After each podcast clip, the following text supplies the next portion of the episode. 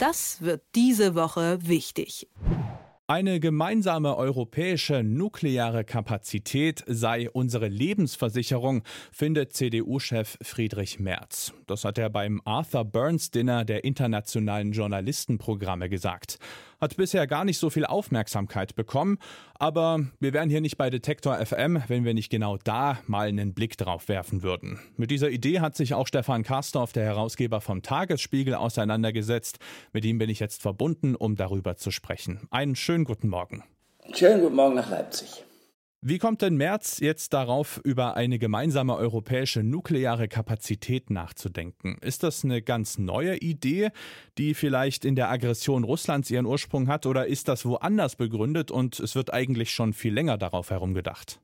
Also ganz neu ist es nicht, aber natürlich befeuert von dem, was in Russland stattfindet und wie Wladimir Putin, der Kremlherrscher, sich verhält. Da kann man darüber nachdenken dass Europa, Deutschland inmitten Europas und Europa, äh, wie sagte der neue Präsident der Europäischen Volkspartei Manfred Weber, nackt und bloß in den Stürmen dieser Zeit steht. Und da muss man sich wappnen und dazu zählt, dass man seine Kapazitäten genau anschaut.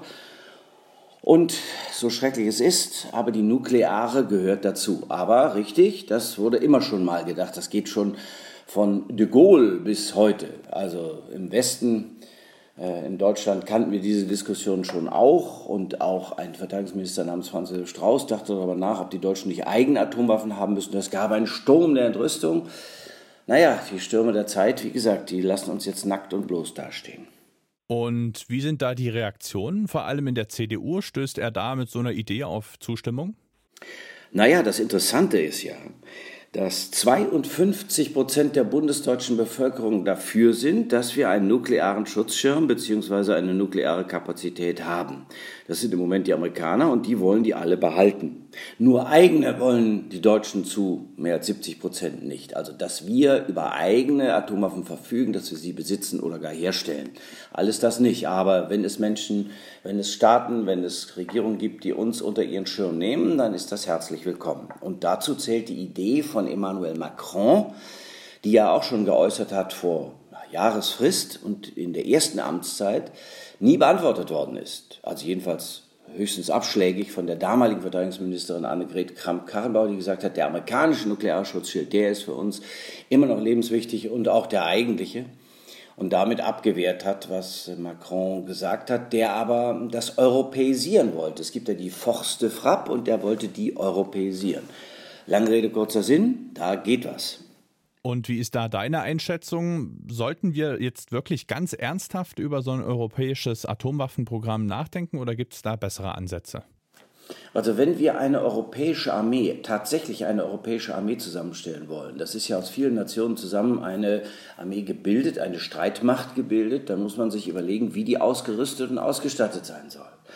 Und nochmal, die Grünen, zum Beispiel die Grünen, die ja ein, eine Wurzel im Pazifismus haben, sind zu 64 Prozent dafür, nicht nur, dass es Atomwaffen in Deutschland gibt, also bei uns stationiert, die es gibt, sondern dass die aufgestockt wird, die Zahl. Die Grünen, sage ich jetzt nur mal. Das heißt, es gibt völlig neue Voraussetzungen und da denke ich, dass wir wirklich darüber nachdenken müssen, ob wir eine nukleare europäische, wohlgemerkt europäische Kapazität haben. Denn man weiß nie, und das war der Gedanke von Friedrich Merz, der immerhin Präsident der Atlantikbrücke war, man weiß nie, wie die amerikanischen Wahlen ausgehen. Schauen wir heute nach Amerika, da könnte es sein, dass jemand wie Donald Trump tatsächlich gegen Joe Biden obsiegt. Joe Biden, der uns viel näher ist, viel netter ist, der uns viel europäischer vorkommt. Und dann gibt es auf einmal Donald Trump, wie wohl mit Wurzeln in Rheinland-Pfalz, also in grauer Vorzeit, der dann sagt, ach nee, NATO, das brauchen wir alles nicht. Heißt, wir können uns nicht immer darauf verlassen, dass alles so weitergeht, wie es so immer gegangen ist. Die Mauer ist ja auch gefallen. Wer weiß, ob die Amerikaner dann für uns in einem Kriegsfall, um Gottes Willen, was man verhüten möge, äh, eintreten würden. Deshalb hat das mindestens als Gedankenspiel seine Berechtigung und man kann ja im Europäischen Parlament darüber reden und man kann es auch ablehnen, aber mindestens sich bewusst machen muss man es. Und wir haben ja Atomwaffen, der Amerikaner bei uns seit 1968, B-61 Bomben bei uns auf deutschem Boden. Und ähm, da muss man mal sagen, das eine Bombe, eine B-61, die werden modernisiert, äh, bis in zwei Jahren, dass eine Bombe 13 Mal stärker ist als die Hiroshima-Bombe, die 140.000 Menschen in vier Monaten das Leben gekostet hat. Nur mal um eine Dimension aufzumachen. Das haben wir ja in Deutschland schon. Aber das klingt ja doch auch ziemlich erschreckend. Was ich mich frage ist, ähm, Gibt es denn nicht irgendwie einen anderen Ansatz zu sagen, es macht wenig Sinn, uns jetzt auch noch hochzurüsten, sondern dass man sagt, man setzt viel mehr auf einen Verteidigungsschirm, also quasi, dass man ja die komplette NATO gegen Atomangriffe abschirmt. Da gibt es ja auch Verteidigungssysteme. Warum denkt man nicht viel äh, intensiver über sowas nach? Ja, das schreibe ich mir mal auf. Das ist ein interessanter Gedanke, der auch richtig ist, der übrigens auch erwogen wird und das eine kann das andere ergänzen. Unglückseligerweise ist ja der Geist aus der Flasche. Wir wissen, die Welt weiß, wie man Atombomben, Atombomben baut. Das ist ja auch das Problem, sagen wir mal weitergeschaut, im Iran. Die wissen ja auch, wie man eine Bombe baut. Und die bedrohen dann nicht nur Israel, sondern den gesamten Westen, wenn sie denn Langstreckenwaffen haben. Lange Rede, kurzer Sinn, das gibt es ja alles. Das heißt, solange die Menschheit nicht klug wird, und es ist nicht absehbar, dass es übermorgen geschieht, und Atomwaffen in der Welt sind, glaube ich, dass es verantwortbar ist, eine Abschreckung zu haben. Aber richtig, ja, eh, dass man die einsetzt, um Gottes Willen, wegen dieser Verwüstungskraft, Vernichtungskraft, ist es richtig, darüber nachzudenken, ob man sich nicht besser schützen kann.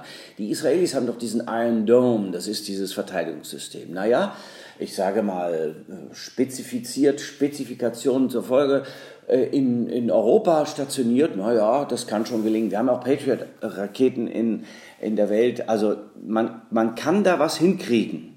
Und mir wäre es auch, ganz ehrlich, natürlich lieber, wenn wir weniger Waffen hätten. Ich war ja auch immer skeptisch, was diese Waffenlieferung angeht, als ob das, äh, also mehr Waffen bedeutet nicht gleich weniger Krieg. Ne? Das ist ja irgendwie, das ist ja Mathematik. Äh, und wenn, dann muss man das gut erklären.